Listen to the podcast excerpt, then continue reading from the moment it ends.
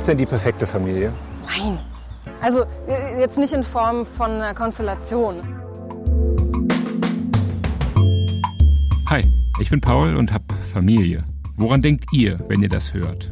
Fast alle, sagt die Meinungsforschung, haben dabei ein Paar mit Kindern vor Augen. Die meisten denken an eine Mutter und einen Vater, viele an zwei Kinder.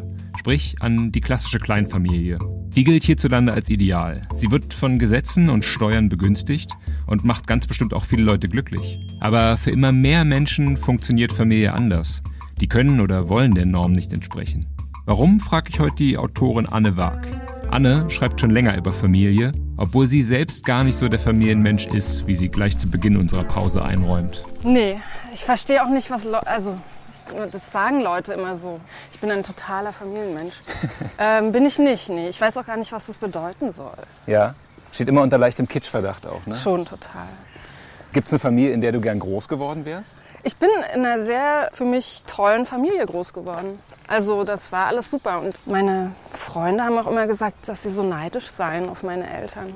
Die waren relativ jung, 22, als ich auf die Welt kam. Du hast noch ein paar Jahre in der DDR verbracht. Ja, sieben, ne? um genau zu Sieben. sein. Und in Dresden geboren, wenn ich In Dresden geboren und Ja. aufgewachsen. Ja. Und das waren diese typischen jungen Osteltern. Genau, also Geld spielte keine Rolle. äh, die Betreuung der Kinder war gesichert und meine Mutter hatte einfach Lust.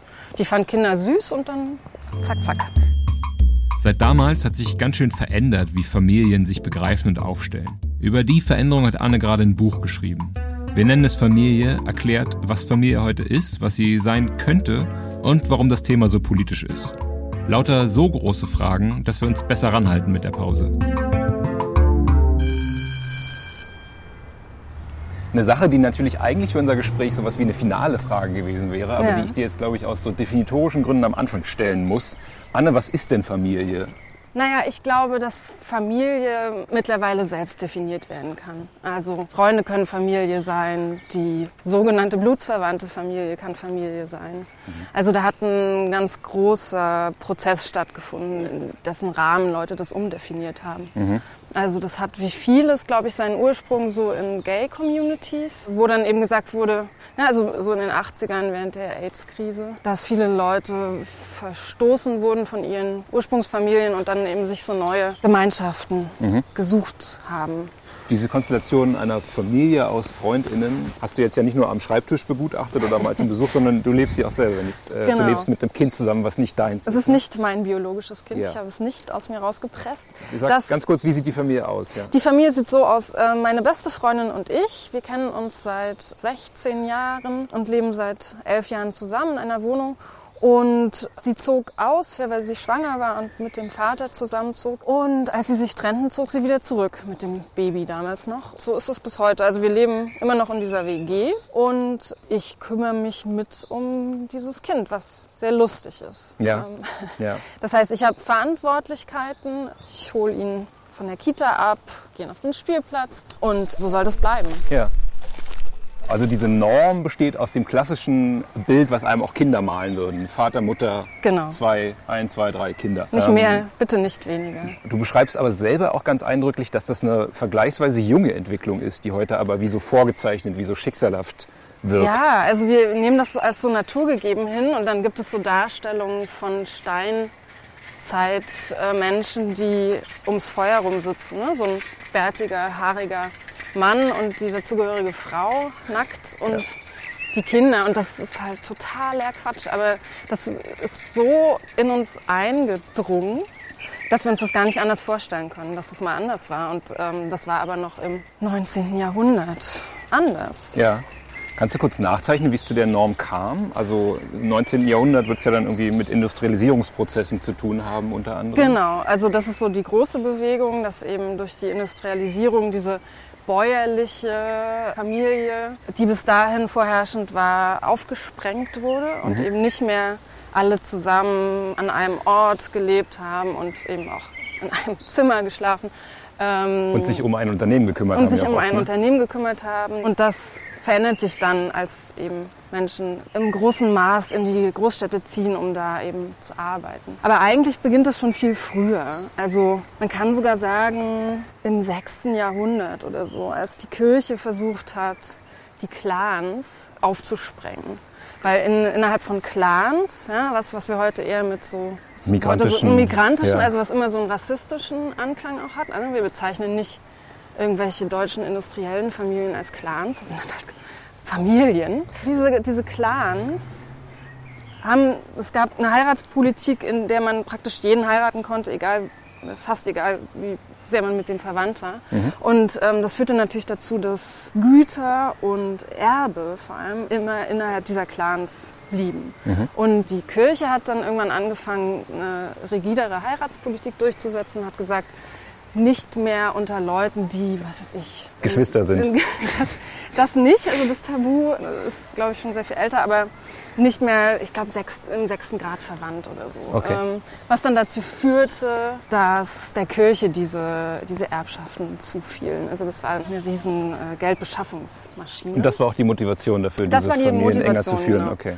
Und die hat äh, dann praktisch diese kleine Familie vorbereitet und geschaffen. Ich habe unter anderem auch gelesen, dass aber dann so in den 50er, 60er Jahren die Kleinfamilie auch erstmal als Befreiung wahrgenommen wurde. Ja, also schon eher, glaube ich. Okay. Also wenn wir uns jetzt die bäuerliche, agrarisch zusammenlebende Familie vorstellen, dann ist es natürlich auch weit entfernt davon, idyllisch zu sein. Also ich, mit Sicherheit gab es da den gewalttätigen Patriarchen, den Vater. Es war eng, ne? alle hockten ständig aufeinander. Und dann wird es natürlich eine Befreiung gewesen sein, zu sagen, okay, ich kann mich jetzt daraus losmachen und gehe weg davon und habe mein eigenes Leben. Und mir sicherlich auch aussuchen, mit wem ich verpartnert Das, oder. das kommt natürlich noch hinzu, genau. Also äh, dieses Ständeverständnis Ja, viel okay. dann auch. Jetzt haben wir dich ja heute in der Pause hier, weil du dich explizit im Buch und auch schon länger mit Alternativen zu dieser Kern- oder Kleinfamilie Mhm. beschäftigst. Äh, da stellt sich mir natürlich die, die Frage zunächst, also warum Alternativen? Man könnte fast meinen, an der Kleinfamilie stimmt was nicht. Ja, also ich würde sagen, da stimmt einiges nicht dran, aber gleichzeitig funktioniert die für viele sehr, sehr gut. Also die ist ja immer noch das vorherrschende Modell, in dem Menschen Kinder bekommen. Aber gleich danach gibt es eben schon Patchwork-Familien zum Beispiel oder alleinerziehenden Familien. Die sind Deren Anteil auch steigt. Der, der steigt, genau. Das gilt aber gesellschaftlich immer noch nicht so richtig als, als so gut. Das ist immer so eine zweitbeste Lösung. Äh, Da ist irgendwas gescheitert. Und, dann, hm. und eig- ich hatte eigentlich mir zum Ziel gesetzt zu sagen, so nee, das ist für viele Menschen vielleicht die bessere Lösung. Also woran krankt die Kleinfamilie häufig? Immer noch unter der ungerechten Aufteilung der Sorgearbeit. Zulasten der Frau. Zulasten der Frau. Muss man nochmal dazu sagen. Ja, Eigentlich vielleicht. nicht, aber ja. Vielleicht ist es irgendwann so historisch, dass man sich fragt, hä, Ja. wer hat jetzt darunter gelitten? Also die Frauen, Ja, ja, die äh, den Großteil dieser Sorge, Care, Versorgungsarbeit übernehmen, was ganz große Auswirkungen hat auf deren Leben und aber auch auf überhaupt die Organisation der Gesellschaft. Und ich glaube, dass in solchen alternativen Modellen, auch so Co-Parenting, das wird manchmal auch soziale Elternschaft genannt, oder? Genau, also äh, in biologischen Eltern fallen soziale, biologische und juristische Elternschaft Mhm, in eins und das wird dann da aufgesprengt. Mhm. Also ein Kind kann so viele soziale Eltern haben, wie sich bereit erklären, soziale Eltern des Kindes zu sein. Ja. Juristisch, und da finde ich, gibt es ganz viel Verbesserungsbedarf, sind es nach wie vor nur zwei Menschen, die Eltern eines Kindes sein können. Anders als in anderen Ländern. Also es gibt Länder, Kanada, da dürften es mittlerweile vier Menschen sein, die sich um ein Kind kümmern, also auch vom Gesetz. Wer sind denn dann die Profiteure von diesem Kleinfamilienideal, was wir so haben? Also außer den Männern vielleicht, die, sich da ja schon, ja, die Männer vor allem, gegenüberstellen, muss man ja. sagen. Weil ihnen der Rücken potenziell von einer Frau freigehalten wird für Das sind immer eine Frauen, die persönliche. Lebensführung. Ja, okay. Absolut. Ja. Ähm, der Staat profitiert natürlich davon, Mhm. ähm, weil der dann vermeintlich, also der hat das dann alles schön sauber und ordentlich. Da sind die Ehepaare, da sind die Kinder. Ja. Und alle, die da nicht reinpassen, die zahlen drauf und die fühlen sich nicht zugehörig und müssen sich erklären. Neben dem Staat dann vermutlich auch die Wirtschaft, oder? Die Weil Wirtschaft, wenn, natürlich, wenn Mami. Papi den Rücken frei hält, damit er Natürlich. zwölf Stunden am Tag kesseln kann, dann profitieren davon auch Unternehmen. Am Ende profitiert immer die Wirtschaft. Genau, hinter jedem Mann äh, an der Werkbank, im Büro oder im, in der Vorstandsetage steht eine Frau, die äh, die Kinder hütet. Und wenn es nicht die Ehefrau ist, dann ist es eine Frau, die dafür bezahlt wird, Ja. Äh, sich um die Kinder zu kümmern und die Wohnung zu putzen. Du hast im Buch auch Beispiele für Kulturkreise, die auch Verwandtschaft ganz Mhm. anders sehen als wir. Ne? Also vor Augen geblieben ist mir dieses Beispiel der Milchverwandtschaft der sogenannten. Oh ja. Im Judentum und im Islam Ja, lustigerweise. Beispiele. Ja. Genau, also da gelten Kinder, die von derselben Amme gestillt wurden, Ja. Als miteinander verwandt, eben durch diese Flüssigkeit. Ne? Wenn wir Mhm. sonst sagen, also in, im christlichen Kulturkreis ist es eben das Blut. Mhm. Ähm, das hat auch eine ganz lange äh, kulturhistorische Herleitung. Ist es da eben auch die Milch. Also so, sobald man so ein bisschen über den europäisch-amerikanischen Tellerrand rausschaut, kann man eigentlich ganz schöne andere Formen und ein anderes Verständnis von Familie kennenlernen. Ja. Also dass auch gar nicht so sehr in jedem Fall immer nur die biologischen Eltern in die Pflicht genommen sind, sondern dass es viel flexibler ist. Ja, du hast ein Beispiel, nach dem du auch oft gefragt wirst, in einer äh, matrilinearen Gesellschaft. Ah, genau, die Die Muso. Muso, ja. In Das- China lebend, In glaube ich. China lebend, genau. Die leben da seit Jahrhunderten und da gilt eben nicht das patrilineare System, dass alle eben in so einer Familie wohnen und dann wer heiratet, zieht aus und gründet eine neue Familie, sondern da sind die Frauen die wichtigsten Verbindungsgeberinnen, sag ich mal. Mhm. Man wohnt sein Leben lang, Mann wie Frau, im Haus der Mutter. Es gibt keine Ehe, sondern nur Besuch, sogenannte Besuchsehen. Das heißt, wenn sich zwei füreinander interessieren, das sind in dem Fall immer Männer und Frauen, dann kommt der Mann, besucht das Mädchen oder die Frau für eine Nacht und geht dann wieder weg.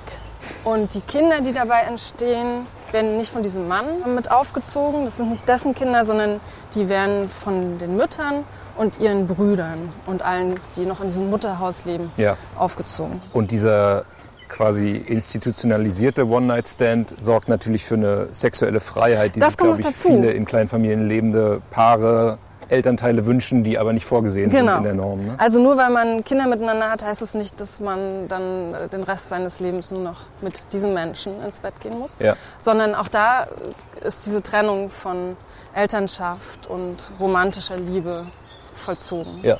Und das ist eigentlich so als grobe Linie was, was ich für die Zukunft auch sehe, dass das immer weiter aufgedrosselt wird. Ja. dass man nicht Kinder hat mit den Leuten, mit denen man ins Bett geht. Warum ist denn Familie so ein Politikum, was zwischen links und rechts immer wieder umstritten ist und wo alle eine feste Meinung dazu haben und sich gegenseitig am liebsten auf die Köpfe hauen würden? Naja, also äh, die Familie ist die Keimzelle der Gesellschaft und die Familie ist auch das, was die Nation ausmacht. Also in der Familie werden zukünftige Staatsbürger geboren und das ist dann natürlich umstritten. Und die werden eben nicht nur geboren, sondern auch gemacht. Die werden auch gemacht, genau. Die werden herangezüchtet Ja. zu Staatsbürgern. Ja. Ich glaube, was Menschen, die eher am rechten Spektrum stehen, das zeigt der Blick in andere Kategorien, die stehen auf Grenzen. Ja, die sagen, das ist die Nation und der gehört dazu und sie aber nicht. Und genauso ist es mit der Familie. Das ist eine Familie. Die sind blutsverwandt. Ja. Und wer da so eine Randfigur ist oder wo das brüchig wird, wo ein bisschen unklar ist, was ist denn da jetzt die Position, das macht solchen Leuten dann Angst. Gibt es denn die perfekte Familie? Nein. Also äh, jetzt nicht in Form von einer Konstellation. Eine gute Familie ist die, in der alle gehört werden, in der es manchmal Aggressionen gibt, aber die meiste Zeit man sich irgendwie okay findet und miteinander auskommt und in der Wärme und ja, Vertrauen herrschen. Und das kann in allen möglichen Konstellationen sein. Und Kindern ist es relativ egal. Es ist wirklich. Mic Drop. Perfektes Ende.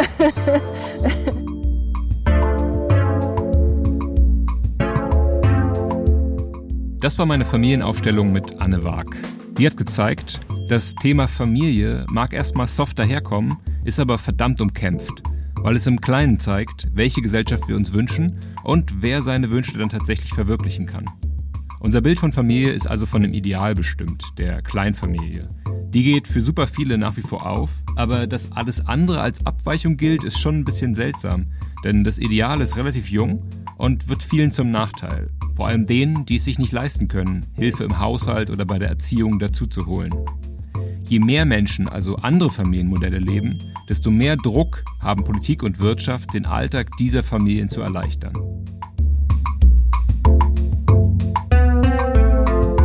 Habt ihr denn auch so große Fragen, die ihr mit euch rumtragt? Dann schreibt uns gern bei Insta oder an post.fluter.de und vielleicht kommt die nächste Pause mit eurer großen Frage.